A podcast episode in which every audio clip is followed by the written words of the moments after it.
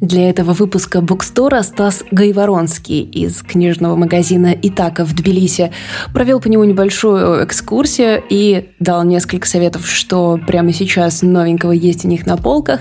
Издательство «Синбад» рассказало о своих главных новинках и писатель Сергей Лебеденко о своем романе «Несвобода». Также мы с Диной Озеровой рассказали о главных новинках, которые мы сами купили в книжных магазинах недавно. Все это в новом выпуске букстора.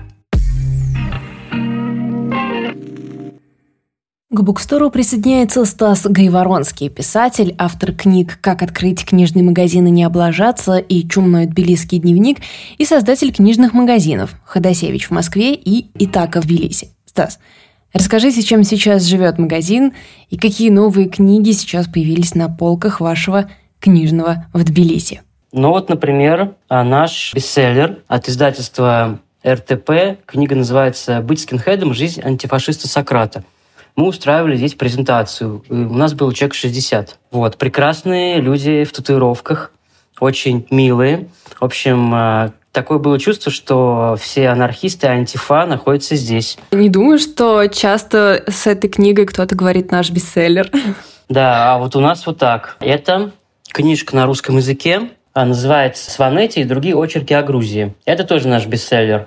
Это написал Сергей Третьяков. Он был футуристом, он э, был супер заводилой в 20-30-е годы, дружил со всеми и с западными авторами, писателями дружил. Он писал, например, написал сценарий культового грузинского фильма «Соль Сванетти». Он путешествовал по Сванетти уже когда РСФСР оккупировала Грузинскую республику и написал вот эту книгу. Ну, потом его, конечно, тоже расстреляли, она на русском, потому что текст на русском, это газетные э, публикации, которые в первый раз были собраны.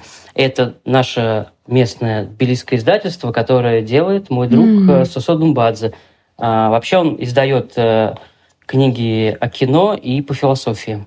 Хочу показать э, 100 книг в одной. Э, это издатель... Ловко. Да, издательство есть смысл от э, портала «Такие дела». То есть это благотворительная организация «Такие дела», а, которую сделал Митя Решковский, иностранный агент ныне. Они выпускают книги, прекрасные книги. И вот мы привезли сюда все. Тут э, книга «Как любить животных», «Не женская экономика», «Капитализм, капитализм в огне», энциклопедия фандрайзинга. Вот, это сейчас моя настольная книга. К сожалению, только настольная, потому что она красиво лежит у меня на столе дома. Я вот хочу ее прочитать, потому что мне практически все книжки этого издательства очень нужно прочесть. Ну, потом это, конечно, тоже еще один наш бестселлер, потому что это моя книжка, она лежит все время в центре, и я запрещаю ее куда-то сдвигать, и она стоит 35 лари, и 10 лари с продажи книги идет в Donation Box, в котором мы собираем э, деньги в помощь э, украинским беженцам и гражданам Украины. Вот, это моя прекрасная книга. Вот первая была тоненькая, как открыть книжная, а вторая уже такая прям любой дурак поймет, что это книга, а не брошюра. Вот, это про то, как... Что это серьезно. Да, это про то, как э, мы жили на пандемии. Вот, сейчас я пишу Ах, третью было книгу. славное время. Да, да, просто детский лагерь. Вот, сейчас я пишу книгу, как мы тут живем, экспаты, во время войны, потому что до нас пока никому нет дела, вот, но я хочу зафиксировать момент, что мы тут делаем и кто не делает, вот, потому что потом совесть спросит, э, что ты делал во время войны, стоял около баров и орал по-русски на всю Салалаке, или размещал беженцев, или для них собирал еду.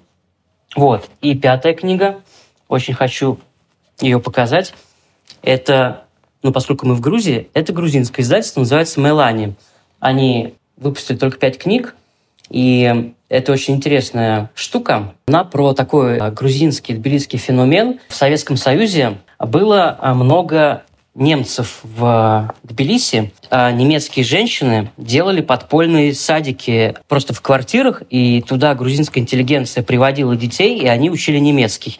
Это было в 60-е, 70-е годы, и вот у меня есть несколько грузинских друзей, которые, которых связывает то, что они учились вот в немецких садиках секретных подпольных. Была такая мода у грузинской интеллигенции детей туда отдавать.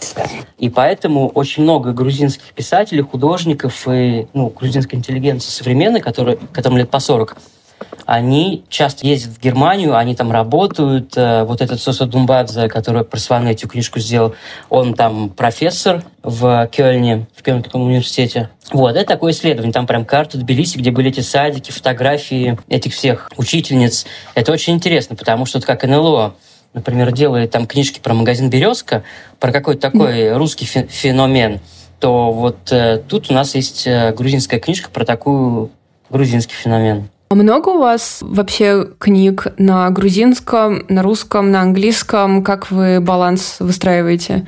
Или как, э, что выйдет хорошего, все ваше? Да, сейчас лето, и летом это такая спячка, но не у нас, конечно. То есть у нас на этот год программа, чтобы у нас был, была пропорция книги на русском, книги на грузинском, книги на украинском. Это типа по 30%. И еще а, книги на белорусском и любых других иностранных языках, а, потому что к нам, конечно, иностранцы приходят. Мы вот над этим работаем усиленно, то есть э, мы сотрудничаем с грузинскими издательствами, и вот э, постепенно мы, мы хотим, чтобы все грузинские инди-издательства продавались у нас, а также украинские тоже. И чтобы мы могли поддерживать беседу на всех вот этих языках. Потому что к нам, конечно же, ходят украинцы, и они милости, мил, милостиво с нами говорят по-русски, ежели мы не знаем. Но мы мы изучаем языки. Вот. Расскажите, чем подход в выборе книг отличается тогда от э, выборов Ходосевич и сюда? Сейчас сначала многие издательства, пока к ним еще не пришли, выпускают книги на вот э, темы, которые всплыли. Это колониализм, деколонизация, империализм российский и мировой. Это вот всякие наши бестселлеры, например, от НЛО это там «Другая Россия» или «Эпле», «Неудобное прошлое». Это книжки издательства «Горизонталь» про деколониальность. Также это из Америки к нам приезжают книжки на английском Ханна Аренд. Любой поиск ответа на вопрос, что происходит, вы сможете что-то предложить. Да, да, потому что до войны вся вот это колониальное русское сознание, оно таилось, а теперь оно прям бурлит, и нужно вот с этим еще работать, помимо всякой коллективной вины, коллективной ответственности, личной, общей, еще и вот это колониальное сознание. И это сейчас супер важно. Вот, то есть у нас упор, упор, конечно, на нон-фикшн, потому mm-hmm. что, ну, и упор на новые книги новые прекрасные книги, которые еще безумные русские издатели смеют издавать. Вот, например, Альпина выпустила а, сборник статей э, Льва Толстого, такая черная книга, там Толстой на обложке написано «Не могу молчать», типа статьи о войне, о насилии. Вот. Это с точки зрения нахождения там, это похоже на демарш. С такой книжкой в метро как-то побоишься без газетки поехать, да, да, не завернув. как в, в, ранние времена.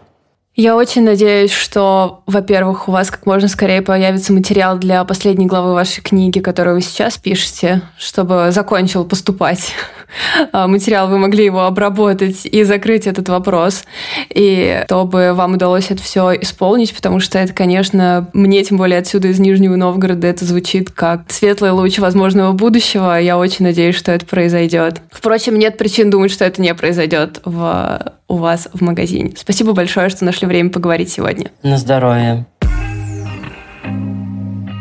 В эфире Букстора Валя Горшкова, это я. И Дина Озерова, это я. Всем привет. Мы решили немного формат поменять, короткое отклонение сделать, а начнем мы его с обзора новинок, которые мы сами купили в независимых книжных магазинах, которые считаем важными книжками, которые выходили в течение этого лета.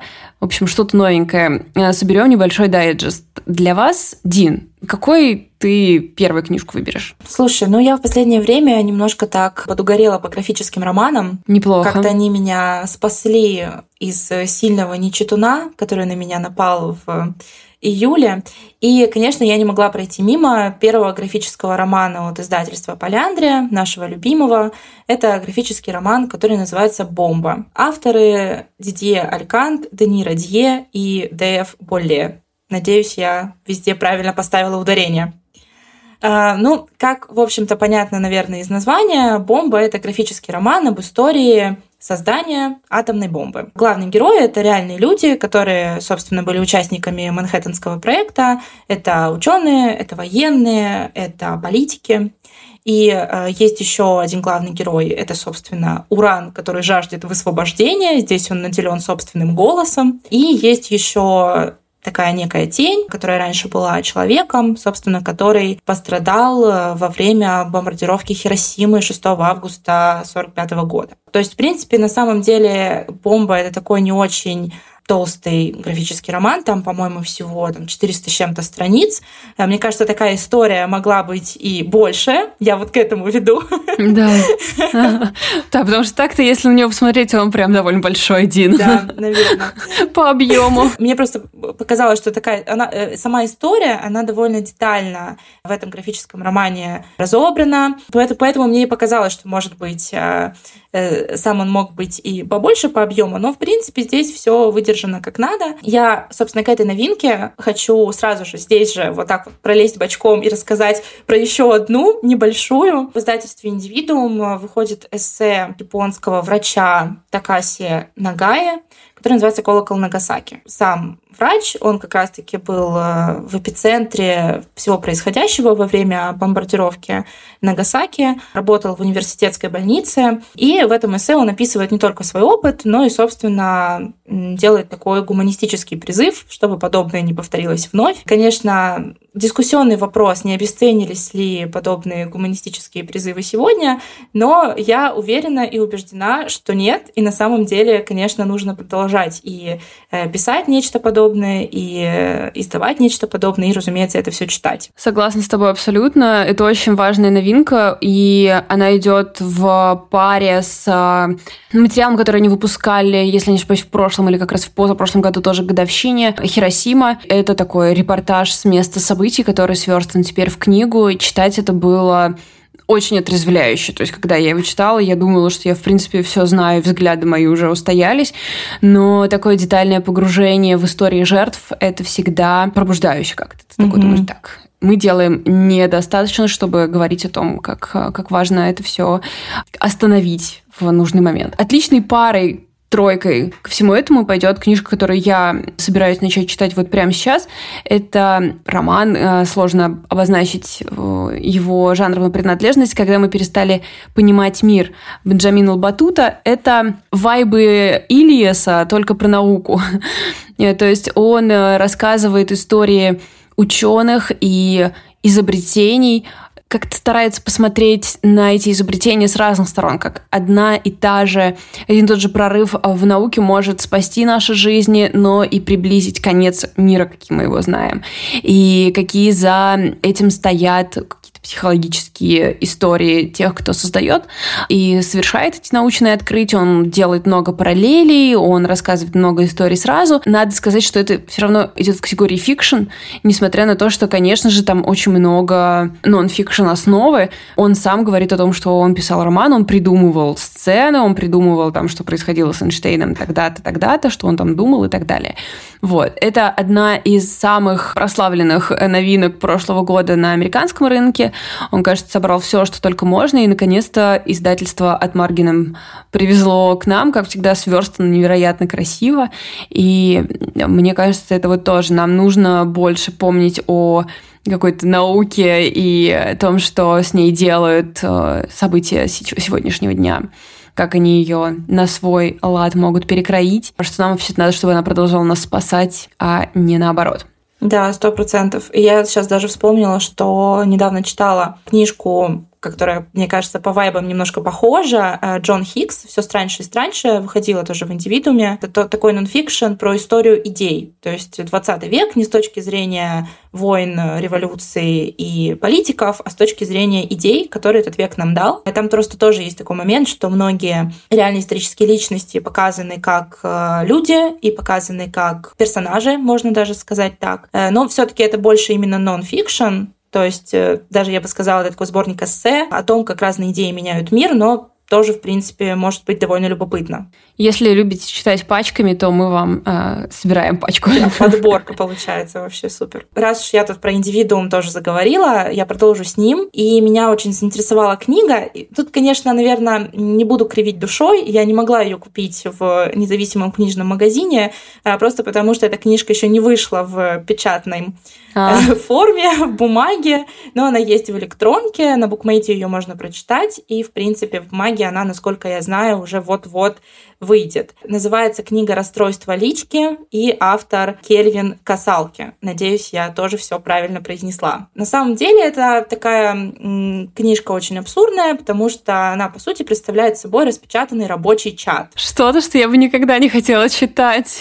Я понимаю прекрасно. Дело в том, что ну, э, лирическое отступление. У меня на работе просто штат состоит из трех человек, и у нас просто нет рабочего чата, поэтому, видимо, меня эта книжка заинтересовала.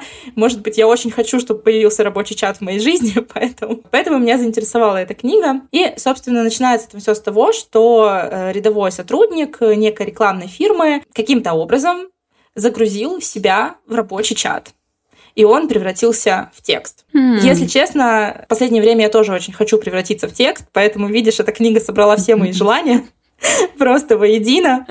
И правда. Вот. Э, ну и, в общем-то, он пытается как-то выбраться из этого чата, и остальные работники сначала недоумевают, что происходит, потом каким-то образом пытаются ему помочь. Вот, описание такое, соглашусь, э, неоднозначное, но мне почему-то показалось, что это очень сильно про миллениалов, а я очень люблю миллениальскую прозу, и мне показалось, что, возможно, тут что-то будет такое поколенческое тоже. Ну и в целом, сколько я так также поняла из тех отзывов, что уже есть, наш главный герой, он пытается осмыслить какие-то базовые понятия, будучи вот, собственно говоря, текстом, то есть там он пытается понять, что такое эмоции, что такое любовь.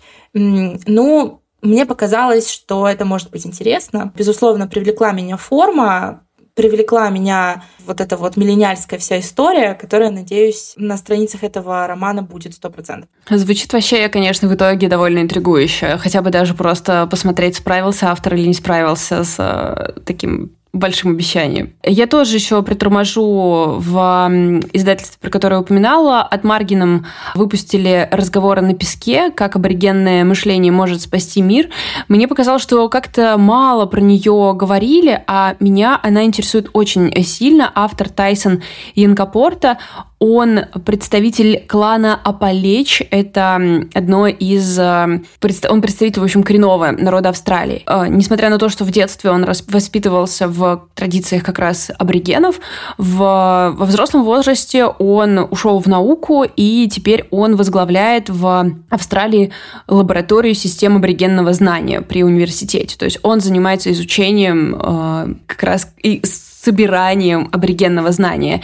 Э, такое на стыке его собственного детства и научного подхода у него работа. Главная идея, что ли, заключается, ну, вернее, которую он изучает, заключается в том, что аборигенное мышление и глобальное мышление, оно очень сильно отличается. То есть э, в традиционной картине мира, э, которые сейчас до сих пор придерживаются коренные народы, все выглядит совсем не так, как в глобальной картине мира, с которой приходят к ним собственно, глобалисты и современная цивилизация.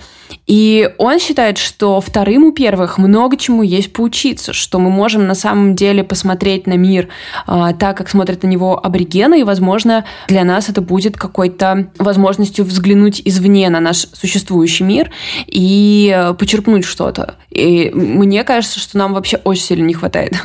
А, во-первых, как-то поскромнеть и поучиться чему-то у тех, кого многие годы человечество как-то колониально считала э, людьми недостаточно развитыми и все хотела принести им какие-то науки и знания и умы, и, может быть, нам вообще подумать о том, что вообще-то, может быть, не мы самые умные. как минимум, свежие идеи могут быть не только у нас. Разговоры на песке, как аборигенное мышление может спасти мир, автор Тайсон Янкопорта. Э, я максимально заинтригована, потому что, мне кажется, это правда какой-то совершенно уникальный взгляд на мир, какая-то совершенно уникальная парадигма. Ничего подобного я не могу вспомнить из того, что мне могло попадаться, попасться на глаза. Поэтому, конечно, я тоже теперь очень хочу ее прочитать. О чем еще я хочу сегодня рассказать? Наверное, свою маленькую подборку я все-таки хочу закончить чем-то жизнеутверждающим.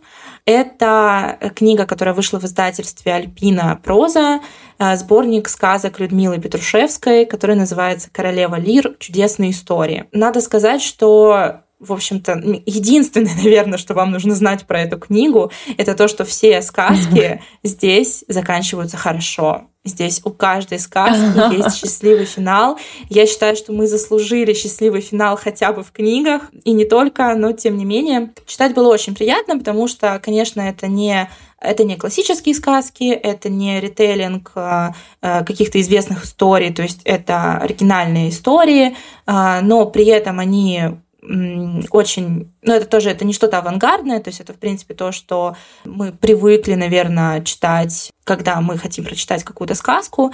Здесь самые разные герои, здесь есть традиционно там колдуны, ведьмы, э, короли, королевы, принцы и принцессы, но есть и просто обычные люди, причем даже если это какой-нибудь принц или король, он тоже ведет себя как обычный человек. В общем, узнать себя очень легко, Э, сопричастность почувствовать очень легко.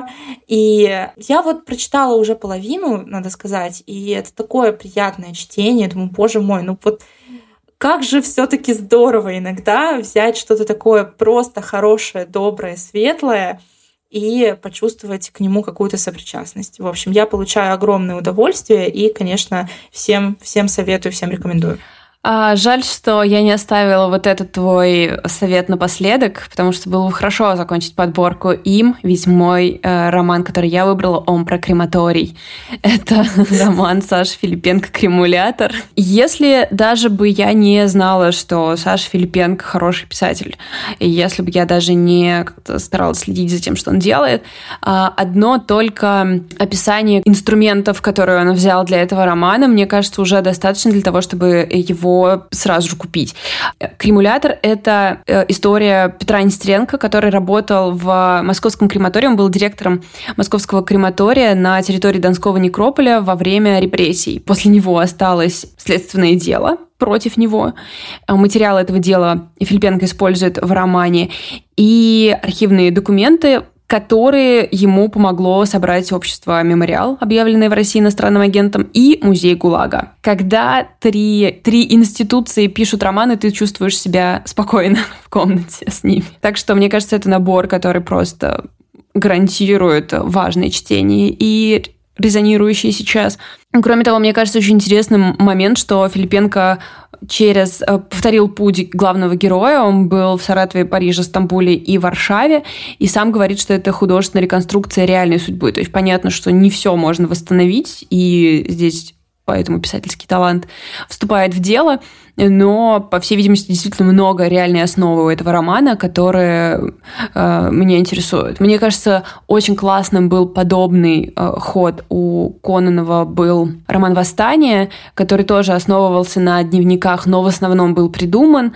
И здесь э, тоже как бы много художественного, много нонфикшена в, в основе. И мне кажется, для наших времен это просто идеальная идеальный коктейль, когда у нас есть очень важные документы о времени, которые мы недостаточно осмыслили, и при этом есть талантливый писатель, который добавит к этому необходимого нам э, фикшена, просто для того, чтобы это было увлекательное чтение. Поэтому «Кремулятор» Саш Филипенко э, уже едет к нам в библиотеку из подписных изданий. Ждем, ждем, ждем. Ну, вот такой у нас получился набор. Я думаю, достаточно разносторонний. Надеюсь, друзья, вы сможете что-то выбрать для себя. Весь список книг, которые мы упоминали сейчас и которые будут упомянуты впереди в подкасте, есть в описании к этому эпизоду. Ну что, поехали теперь к нашим гостям. Поехали подкасту Bookstore присоединяется Екатерина Каляпина, пиар-менеджер издательства Синбад. Расскажите нам, какие новинки вышли в издательстве Синбад этим летом, и, может быть, какие новинки нам можно ждать в скором времени. Я бы хотела начать даже не с летних новинок, а с э, Э, на мой взгляд, одной из самых интересных новинок, в принципе, этого года. Это книга Ита Фрам «Женщина, не мужчина». Э, в этом году это моя самая любимая книга. Я ее очень рекомендую читателям на ярмарках, потому что она и очень важная, э, она поднимает важные проблемы, она очень хорошо написана. И это книга, которую я читала, не отрываясь, просто полтора дня. Это история трех женщин из американо-палестинской семьи. Значит, Фарида, Исра и Дея. Свекровь, невестка и внучка.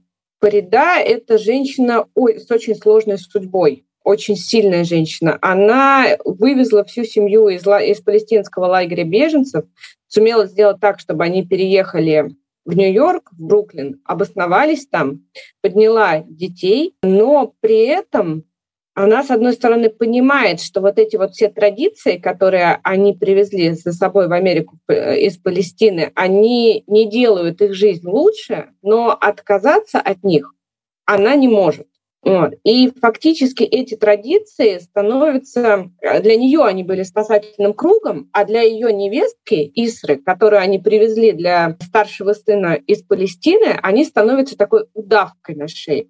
Третье поколение, Дея, старшая дочь Исры, она должна сделать выбор, что ей делать в этой жизни. Подчиниться воле бабушки, такой жесткой, властной, либо рискнуть всем, рискнуть остаться без семьи, рискнуть быть исключенной из этого сообщества, но при этом обрести свободу. Эта книга интересна тем, что Эта Фрам вложила в нее очень много личного. Она сама выросла в такой семье. Она была одной из девяти детей, в американо-палестинской семье. Ее выдали замуж по сговору. Она э, родила двоих детей э, с небольшой очень разницей. И после родов она добилась от свекров, она уговорила их, чтобы они пустили ее дальше учиться. Она закончила университет, и потом смогла развестись. И уже после развода она написала вот эту книгу «Женщина не мужчина», чтобы приоткрыть людям, показать им, женщины живут таким же Потому что вот это для меня в книге было самостоятельным. Это общество строго патриархальное, которое живет в старых традициях, оно существует не где-то там в другой стране, в отдельном регионе. Оно существует на соседней улице, в, отдельной, э, в соседней квартире буквально. Книга, несмотря на то, что она про Америку, действие происходит в Америке, мне кажется, она совершенно универсальна. Угу. Uh, да, я вот пока uh, вас слушала, сразу вспомнила uh, роман «Отец смотрит на Запад» Екатерины Манойла, который стал победителем премии лицея этого года, и Катя Манойла была также в гостях у нашего подкаста совсем недавно.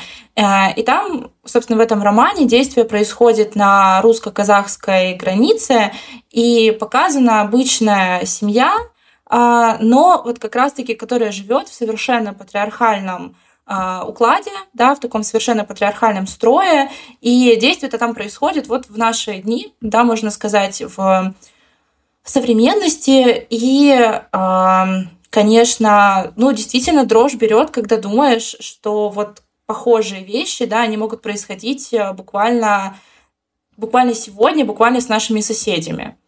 И э, вообще, мне кажется, сейчас э, какой-то новый всплеск интереса к мигрантской прозе, в том числе и вообще тема иммигрантов, она сейчас тоже поднимается и в массовой культуре. Я вот вспомнила также сразу фильм э, «Все везде и сразу», который тоже сейчас, мне кажется, очень популярен. И там тоже интересно показана семья иммигрантская в разных поколениях, тоже проблема женщин поднимается. Мне кажется, это прям такая тема, которая сейчас на слуху и которая, правда, очень сильно волнует общество. Вот. Мне, мне кажется, это очень здорово, что она волнует общество, потому что это вопросы, которые нужно поднимать, про которые нужно думать, и их нужно обсуждать, причем обсуждать громко и вслух, потому что если мы о них не будем говорить, они будут замалчивать, и это не приведет к решению проблемы. Еще эту, э, те, кто читает эту книгу, читал эту книгу, ее э, сравнивали с книгой Деборы Фельдман э, про про общину еврейскую в Нью-Йорке. Uh-huh. Неортодоксальная, вот, uh-huh. как она называется. То есть, опять же, та же ситуация, женщина в закрытом сообществе. То есть многим, то есть вот эта целевая аудитория этой книги, они перес, перес, эти книги, они пересекаются. Да, очень интересно, спасибо. Давайте, может быть, к следующей книге перейдем. А, Еще я бы хотела рассказать о нашей летней новинке, психологическом триллере «Кто такая Мод Диксон». Это история о темных гранях таланта, о задворках а, издательского мира и о том, а, о той цене, которую мы хотим, которую мы готовы заплатить за то, чтобы наши мечты притворились в жизнь. Я для себя называю это книга, в которой никого не жалко. Две главные героини Фрэнсис и Хелен. Фрэнсис – амбициозная девушка, которая приехала в Нью-Йорк, чтобы покорить, э, ну, покорить Нью-Йорк. Она мечтает стать успешной писательницей, но прилагать какие-то усилия для этого она не готова. Э, ее влекут атрибуты успеха, упоминания в соцсетях, поклонники, но как бы особого таланта у нее не наблюдается. Она работает в издательстве на низкой должности, и как-то прикладывать усилия, чтобы продвигаться по карьерной лестнице, она тоже не хочет. Вот в результате интрижки она с работы, теряет работу, и тут неожиданно ей предлагают место личной помощницы э, писательницы Мод Диксон. Кто такая Мод Диксон?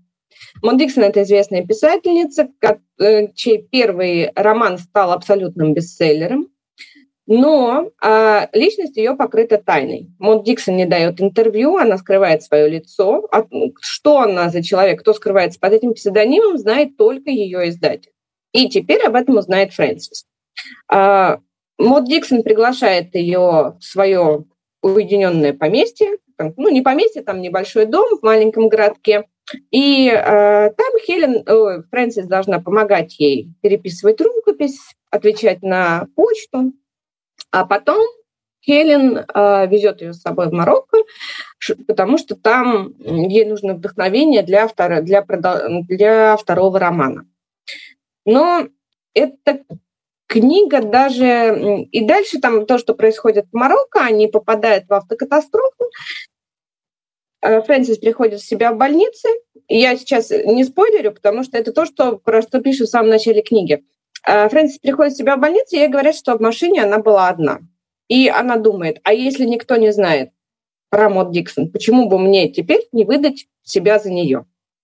И с этого, собственно, все и начинается.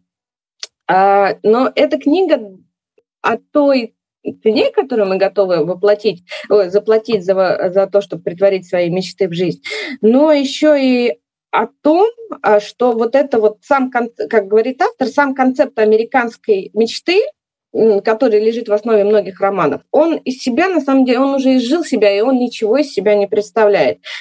Трудитесь, прикладывайте усилия, и вы добьетесь всего, чего хотите. Нет, это ну, это ложь, которую нам кормят и на, э, скармливают. И на самом деле нет. Успех достигается иными путями. И вот тут два пути достижения успеха показывают. Э, путь Фрэнсис и путь Мод Диксон. И почему никого не жалко? Потому что Фрэнсис, она с самого начала предстает перед нами такой не слишком симпатичной личностью. А, и Хелен-то тоже не, располаг... не слишком располагает к себе. А, но вот это вот отсутствие симпатии кому-либо из героинь, оно позволяет э, следить, пристально следить за перипетиями сюжета, и вот это вот читается книга на одном дыхании благодаря этому. То есть нам их не жалко, но нам очень интересно, а к чему вот эта борьба двух змей приведет. Угу. Я, на самом деле, когда услышала первый раз э, аннотацию этого романа, подумала, боже, это же ведь про Елену Ферранте, потому что она же тоже живет затворницей, особо не дает интервью, никто не знает, как она выглядит. У меня почему-то такая ассоциация, в общем, сразу пробежала в голове. Но Елена Ферранте, когда ее спрашивают, почему она, э, почему она не раскрывает свою личность, она хочет, чтобы ее произведения воспринимались, она считает, что литературные произведения должны восприниматься э, отдельно от личности писателя. То есть не должно накладываться впечатление о романе на э, наше мнение о том, как там себя ведет его автор. То есть она хочет mm-hmm. вот эту дистанцию провести, э, максимально дистанцироваться от результатов своего творчества у Мод Диксон совершенно другие причины скрываться. И последняя наша новинка, которую я бы хотела рассказать, это нонфикшн. Книга Рассела Джонса «Как работают наши чувства» или «Почему кофе вкуснее из красной чашки». Рассел Джонс — это специалист по мультисенсорному маркетингу, то есть это тот самый человек, который э, точно знает, чем должно пахнуть в торговом центре, какая музыка должна звучать в зале, какого цвета должны быть стены, чтобы мы, придя э, в магазин, забыли о списке покупок и набрали полную тележку. Ну, конечно, все немного сложнее. А он сотрудничает, э, ну, он уже на протяжении 20 лет сотрудничает с ведущими брендами Астон Мартин, Хайнекен и другими, и а, помогает им а, достучаться до клиента, донести ценность товара до клиента при помощи воздействия на все органы чувств. В этой книге он приводит очень интересные примеры из своей работы, например, о том, как они искали идеальный хруст э, рожка для мороженого. Э, мороженое было одно и то же. Но в зависимости от того, как хрустел рожок, мороженое казалось вкуснее, либо вкус казался более пресным покупателям. А, они же изучали, как именно должна открываться обертка этого рожка мороженого, чтобы вот это вот, а, то, что мы открываем рожок мороженого по спирали, это на самом деле подогревает наше предвкушение, а предвкушение — это уже половина удовольствия от вкуса. Э, основной посыл э, его книги в том, что наши чувства не существуют изолированно. И наше впечатление о вкусе вина, о вкусе какой-то еды, оно складывается не только из, собственно, вкуса, а из того, какая музыка звучит в это время. Яркий или приглушенный свет в помещении, чем пахнет, тепло нам или холодно, а на какой тарелке это подается, тяжелая она, легкая, какого цвета, плотная. И вот из этого всего складываются наши ощущения. А свою книгу он построил в виде такого распорядка дня, чтобы и там утро, рабочий день, завтрак, обед, ужин, сон, отход ко сну, отдельная э, глава посвящена сексу. И он рассказывает о том, как при помощи воздействия на органы чувств, зрения, осязания, обоняния, нам сделать наше существование максимально ком- комфортным, приятным, и, а если речь о работе, то более продуктивным. Но мне кажется, эта книга интересна тем, что, во-первых, он рассказывает о работе органов чувств, то есть зрение, как работает наше зрение, как работает наше осязание, и он призывает нас обратить на это внимание. Ведь наши ощущения — это львиная доля нашей жизни, но мы ими прискорбно пренебрегаем. И пусть мы согласимся не совсем, о чем он, э, не совсем о чем он пишет, то есть кому-то кофе действительно вкуснее из красной чашки, а кому-то из синей, но он подтолкнет людей к тому, чтобы задуматься, а как мне приятно, а как мне вкусно. То есть вот замедлиться в этой безумной гонке, в которой мы живем, и подумать, а что я сейчас чувствую. Да, очень интересно. Я э, эту книгу уже успела прочитать. Честно скажу, сначала я отнеслась к ней так скептически. То есть мне показалось, что ну вот будет тут мне этот человек, тут еще указывает, из какой чашки мне пить кофе. Но в процессе я действительно прониклась. То есть я полностью соглашусь, что, мне кажется, главный посыл — это не прям жить по вот этим да, заготовленным рецептам, которые он предлагает в книге, а задуматься, что я сейчас чувствую, как я себя сейчас чувствую и что я могу сделать для того, чтобы я чувствовала себя лучше. Екатерина, большое спасибо за рассказ. А, призываю наших слушателей а, покупать книги Синбада и следить за их новинками. Вам большое спасибо за приглашение. Получила огромное удовольствие от беседы. Надеюсь, позовите еще. Обязательно.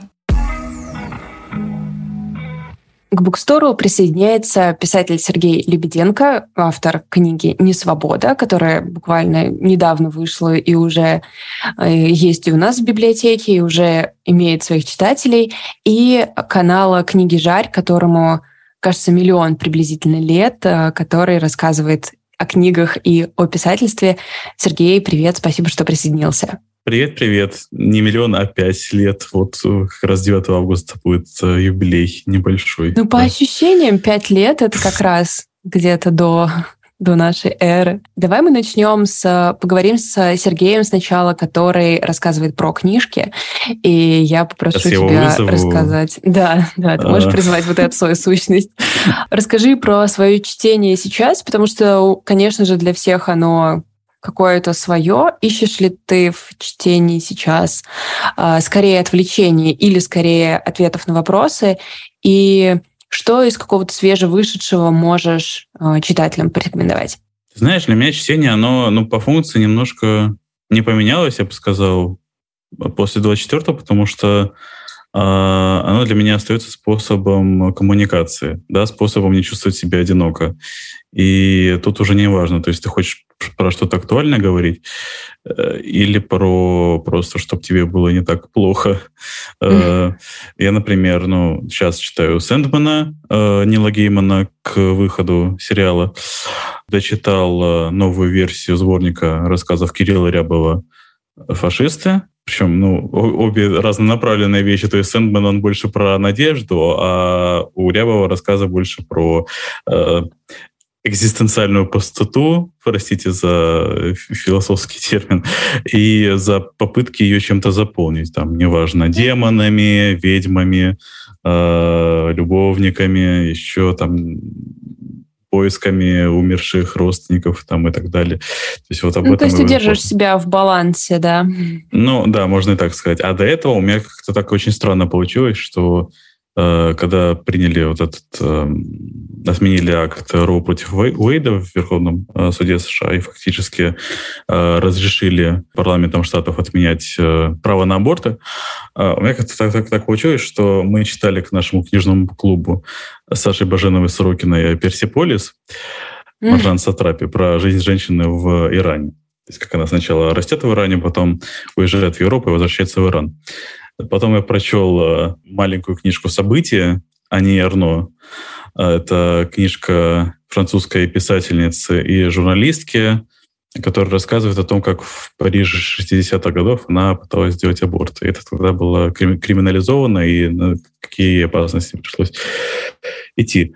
А затем я читал рассказ «Служанки» Маргарет Этфуд. То есть у меня как-то очень странно получилось, что я прочел трилогию о том, как если ты женщина, то твоих прав есть проблемы, к сожалению, даже в 2022 году.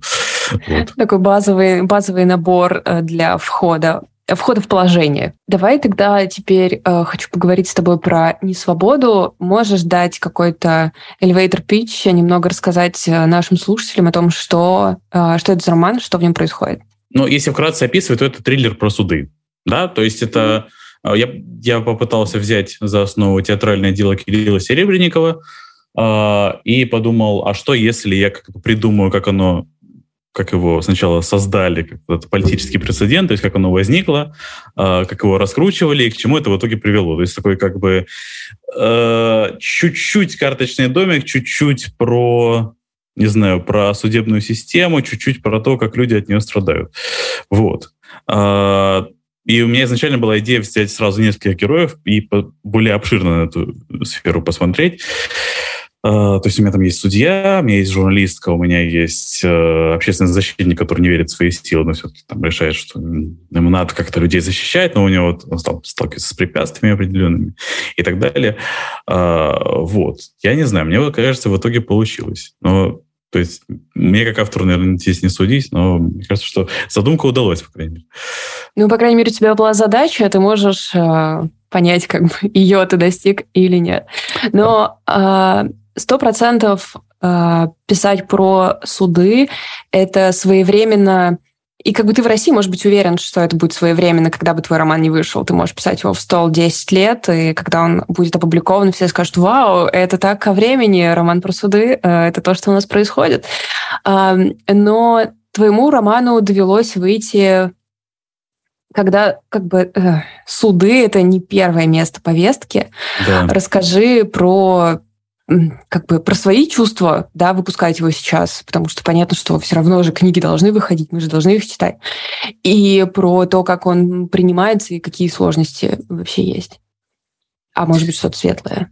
Вообще, когда 16 февраля еще казалось, что ничего не будет, э, потому что ничего не произошло, там войска чуть-чуть отвели от границы, все таки выдохнули, фух, ничего не будет. Я тоже выдохнул, фух, там книгу никто не будет запрещать, там все, все нормально, мы ее выпустим, все будет хорошо. Потом все, было, все не было хорошо. Э, и, ну, в общем, это такая ну, достаточно большая проблема, да, потому что, с одной стороны, я сталкиваюсь с тем, что люди, ну, просто по понятным причинам не хотят об этом читать, потому что и так всем довольно тяжело. А тема все-таки, несмотря на то, что я пытался сделать как бы интересный сюжет, но тема все равно тяжелая. И не все сейчас готовы об этом читать.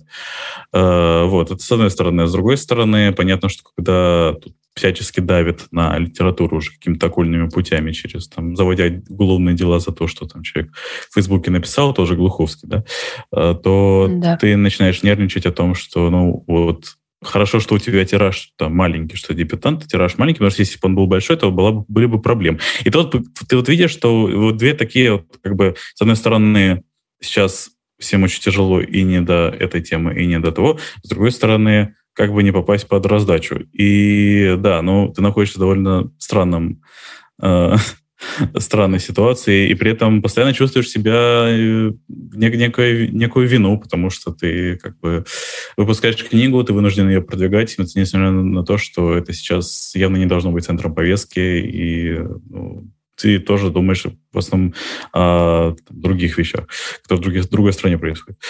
Вот, поэтому, не знаю, у меня смешанные чувства по, по поводу этого. Мне кажется, это такое понятное всем, кто занят какой-либо творческой или публичной работой э, метание, потому что ты вроде как должен продолжать, потому что это твой труд, но о, как бы метод, которым ты это делаешь, кажется тебе сейчас неуместным. Э, но а очевидно, можно, можно что... Да. А, что было позитивно, это когда я проводил презентацию в Краснодаре, в своем родном городе. А, и там люди приходили, и мы не просто говорили о книге, мы еще говорили про войну и про то, что сейчас происходит. И выяснилось, что людям просто негде было об, этом поговорить. То есть им нужно было как-то поговорить об этом, проговорить свои там, чувства, эмоции, увидеть надежду. И а, получились довольно теплые встречи, мы об этом говорили, и, по крайней мере, ну, вот такая встреча, и то, что книга дала к ней повод, это, мне кажется, уже было довольно ценно. Да, это именно о том, это, очень уместно как раз а, ты про это вспомнил, потому что это именно то, о чем я хотела сказать. Ты говорил о том, что ты читаешь, чтобы не чувствовать себя одиноким, и, собственно, это то, что мы все делаем, и поэтому нужно, чтобы книги продолжали выходить. Для этого писатели должны их писать и выпускать. И таким образом мы все друг у друга будем. Поэтому, конечно, все, эм, все смешано и все непонятно, но это просто необходимо. Эм, могу ли я тебя еще пораспрашивать немного про а, про твой research, про то, э, что ты, на что ты еще опирался, а, кроме театрального дела, потому что понятно, чтобы собрать такое, э, чтобы было много героев, чтобы они были разные, чтобы они занимались разными вещами, чтобы это было правдоподобно, вряд ли ты мог обойтись одной медиазоной про театральное дело. А, ну, не было медиазоны, у меня был я, потому что я театральное дело еще для новой газеты. А, и... точно, точно. Да. И, и не только, и не только его. То есть я два года работал с юным корреспондентом, поэтому походил по разным делам, и это было... А, вот. И, ну, там, конечно, основной вопрос это... Окей, вот у тебя несколько героев, да? А, как много бывает скандалов, скажем, в Штатах, когда автор пишет не о своем опыте, а о опыте там, другого человека с другим бэкграундом и так далее, начинается вопрос, откуда, откуда ты это взял. Да? Но самый громкий скандал был у Джанин Каммингс с ее романом «Американская грязь», где она от лица мексиканки э, писала там, про побег через границу, ее потом все сильно критиковали. А у меня такой проблемы, ну, она была, конечно, но поскольку я, в принципе, с каждым из кругов, которые я описываю, я соприкасался так или иначе, потому что там по какому-то делу я плотно общался с прокурором и со следователем, например. Они в книгу попали. А, вот. То есть я примерно представляю, как человек разговаривает, как он мыслит, как он э, ведет себя, и из этого можно уже реконструировать какие-то вещи. А, вот. Какие-то штуки я брал непосредственно из того, как шло театральное дело. То есть э, там тоже, помимо того, что было на судах, то, что писали участники, то, как театральные критики тоже это освещали, там и так далее. А, опять же, выходили мемуары Алексея Малобродского, которые, из которых я тоже а, отчасти а, брал э, информацию, и Малобродский заинтересовался книжкой, но я пока не, не узнавал, как, как ему. Да, ну и э, я проводил несколько интервью там с э, сотрудниками Google-центра и с Эм, адвокатом Лысенко, который был э, защитником Юрия Итина на процессе театрального дела. Он немножко рассказывал, как они, в принципе, работали э, на процессе. Мне было интересно узнать, что, например, ну, кажется, что если у вас несколько подсудимых в одном э, процессе, то вы будете как-то кооперироваться, но кажется, что ничего подобного. Они в основном работали по отдельности, а кооперировались на каких-то ну, важных событиях, типа там, приехать, э, почитать материалы дела этого безумного там, и так далее. То есть в таком формате. Ну вот, и потом как, вот как-то ты все, это все суммируешь, понимаешь, что у тебя есть э, набор э, источников, набор вещей, потом ты из этого пытаешься сочинить сюжет. Ну вот. Надеюсь, э, что все будет хорошо. Это моя я, надежда Я, я тоже очень, очень надеюсь, причем глобально. Хотела, я хотела как-то специфи, ну, как, более специфическую надежду выразить, но подумала, что вообще-то тут по всем пунктам нужно надеяться, что однажды эта книжка будет читаться как увлекательный триллер, э, неправдоподобный, и э, можно будет сказать, вау, вот это фантазия, какое безумие творится в суде.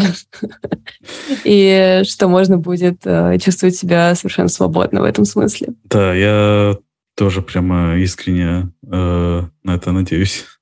Посмотрим. Будем смотреть. Спасибо тебе большое, что нашел время для букстора. Пока. Спасибо всем, кто послушал Bookstore, дошел до этого момента. Все книги, которые упоминаются в подкасте, есть в описании этого выпуска. Можете брать их оттуда и читать. Будет здорово, если вы расскажете про Bookstore, может быть, даже отметите нас в своих социальных сетях. Тогда мы увидим отметку, узнаем, что вы про нас рассказали и почувствуем радость. Подкаст также можно поддержать отзывом, оценкой на той платформе, где вы нас слушаете, ну и вообще следующим прослушиванием. До скорого. Ваша Валя Горшкова и Дина Озерова.